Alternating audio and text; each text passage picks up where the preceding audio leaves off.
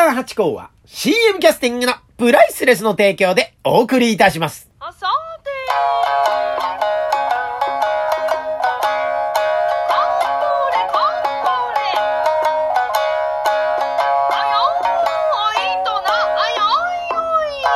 どうも、松野屋八甲でございます。水金日の夕方6時は、放課八甲よろしくお願いいたします。いやー、楽しい日々でございました。ちょっと一区切りということにはなってしまいましたがね。いや、本当に先月今月とですね、刺激的で楽しい日々を送らせていただきました。先月はね、オペラですよ。オペラに初めて出演させていただきましてね。まあ私まさか人生の中でオペラに出させていただける日が来るとは全く思ってなかったんですね。本当に人生って楽しい、面白いもんでございますね。いやー、セリフ覚えは苦戦しましたがね。開けてみたらまあ楽しいところでございまして、また今回ね、今月になったらまた満載先生の狂言に出させていただくっていう。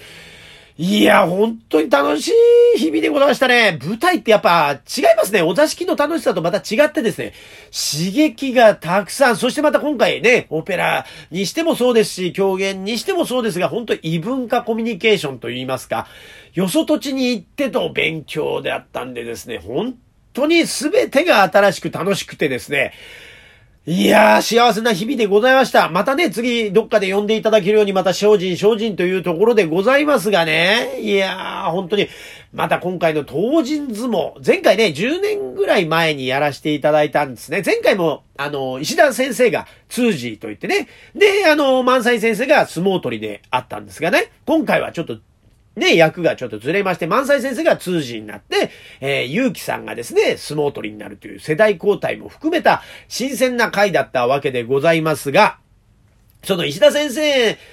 が前回あの、通じだった時にも、パーコ、パーコ、ライライとか言って、ハチ公っていう名前を使ってくださってたので、もう奉還にはなってたんだと思うんです。だから10年未満だとは思うんですがね。いや、昨日のことのように私の中にこう心に刻まれてましてね。新鮮にこう、あるわけですよ。それぐらいもう楽しかった日々だったっていうのをもう一回味わえたわけでございまして。で、この満載先生のこう狂言の場ってのは前にもお話しさせていただいた通りね、とにかく笑いの絶えないアイデアが次々出てくる現場でですね、毎回稽古が楽しくて楽しくて、しょうがなかったんですよね。いや、なかなかこういう現場ってのはないんですよ。うーん、とにかくトップがいてもそれがこうパンパンパンと決めてそれに従っていくというところなんですが、万歳先生はとにかくアイデアを、えー、出してくださるし、こちらにも出しやすい環境を作ってくださって、もうとにかく楽しい。で、それを出してみて良ければ採用してくださいますしね、その懐の広さもまたあるというところで、また、稽古場が笑いに満ちてるっていうのが本当に良かったですね。楽しかったなぁんで、また舞台もそうでございましょあの、当人相撲見に来てくださった方はよくわかると思うんですが、普段ね、狂言ってのは一字一句、え変えずにやるもんだと思うんですよ。でもこれ、当人相撲ってのはもう本当に自由度が高い。もちろんね、私たちのような狂言師でないものも上げていただける、こう、おめでたいね、30人ぐらい出る回ですから、自由度が高いんだそうです、特別に。だから、満載先生のアドリブがバンバン出てきましてね。だから、その回によっても全然違うことをおっしゃってるからですね。あの、横で並んでてですね、もう笑っちゃいけないですよ。顔を、あの、変えちゃいけないんですが、マスクの下ではみんな笑っちゃってるっていうね。そういう現場でございましたよ。なんかあの、お話によると、えー、相撲取りでいた、えー、ゆうきさんも、本番で何回か笑っちゃってらっしゃったというね。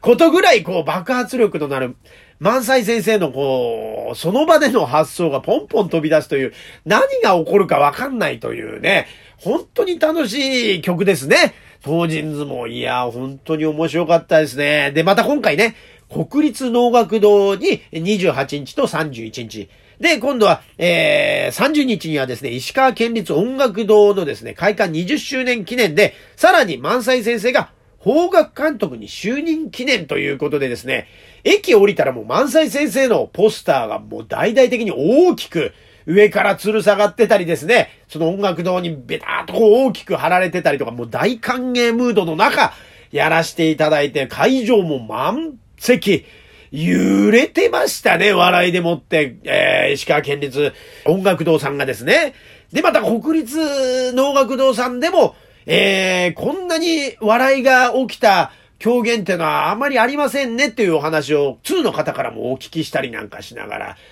いやー、本当に楽しい勉強になった回でしたね。で、またね、この能楽堂さんに出させていただいた法官がね、江戸から繋がってる商売だとは言われてますが、狂言の舞台、ね、で、また国立能楽堂で狂言の舞台に立たせていただいたっていうのは多分、あの、歴史300年近くありますけども、えー、八甲が初めてなんじゃないかなと、法官として上がるのがですね。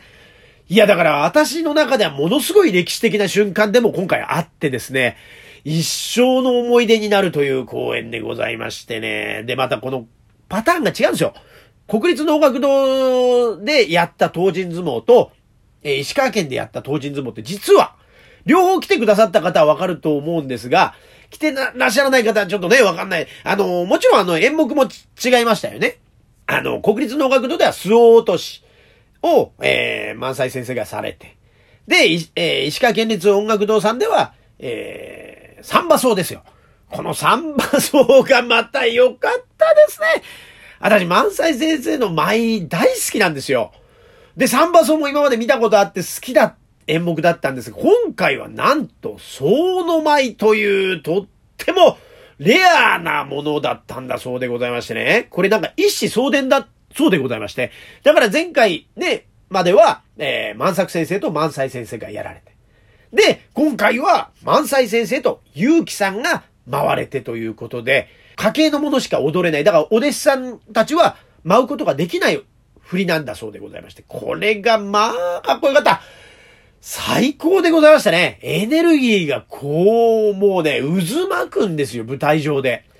で、今回役得でラッキーだったってのがですね、本当に当人相撲に出させていただいてるからこそでですね、えーファンの皆様には本当申し訳ないなと思いながらも、役得役得と思いながらありがたく拝見させていただいたんですが、私もう、あの、稽古の時から、舞台稽古の時から、あの、見せてくださいって言ったら、萬斎さんが、いいですよって言ってくださったんで、舞台稽古の時から見てましてね。で、舞台稽古の時には、お囃子さんが入ってないんですよ。だから中村修一さんがですね、おう、よ、ぽー、ぽーとかってあの、口でお囃子をされて、で、あの、石田丹郎さんがですね、え歌いがまたうまいんですよ。で、その名をね、こう持ってきてというところで、まあ、そのね、静寂の中で声だけが響くという、すごくかっこいい、えー感じになってましたね。で、またその満載先生と結城さんがですね、あの、お稽古の中でも、ピシッ、ピシッと決めて、本当に、あのー一公演、しっかりやってくださいまして、まあ、これ見応えあるところで。で、本番に入りましたら、本番になるとさすがに私たちはね、正面から見ることできません。それはお客様のものでございますから。でもその分ですね、袖で、えー見させていただきましてね、ギリギリの時間まで。たらですね、これ前で見るのとまた違う。まあ、あのね、能狂言ご覧になってる方はね、えー、正面席と脇正面っていうんですかね、横から見るのと全然違いますでしょ？それと同じように。で、またね、その一番前の席よりもさらに近いところで見れるじゃないですか。袖ですから。このね、呼吸から指の一つから髪の毛一本から見えるところで見させていただきましてね、最高でした。その万歳先生と、それについていく、そしてまたそれを超えようとする結城さんのこの、こんなエネルギーが相まってですね、すごく素敵で。で、また、お囃子の魂のこもった、人間国宝の方が、あの、お囃子されてたんですね。もう、これはもう総合的に最高なもので、もう空気に酔っててしまうというかですね、その渦の中に私も巻き込まれていくというか、ねえ、多分、ま、正面から見てくださった方たちもそういう思いだったと思うんですが、私も袖でですね、うわーっとこう、あの、万歳先生、結城さん、お囃子のこの三馬奏の世界にですね、どっぷり疲れたというのでね、最高の、えー、役得でございました。最高でしたね。で、またあの、当人相撲の内容もですね、この当人相撲の、その土地の方を入れての会になるわけで。ですから、石川県の方の中でもですね、あの、獅子の保存会、獅子舞の保存会っていうのがありまして、えー私も獅子舞ってのは振らせていただくんですが、東京の私たちのふ、あの、獅子っていうのは、えー、一人で舞うんですよね、大体ね。多くても二人。でもこの、その強度の、ね、あの、獅子舞でございます。これね、4人か5人で振ってるんですよ。だからね、ものすごい大きい獅子でございまして。で、あの、私が当人相撲でね、ご覧いただいた方は、まあ、パントマイムで、えー、相撲を取るんです。で、私がダメになった時に、あ、人間ダメダメ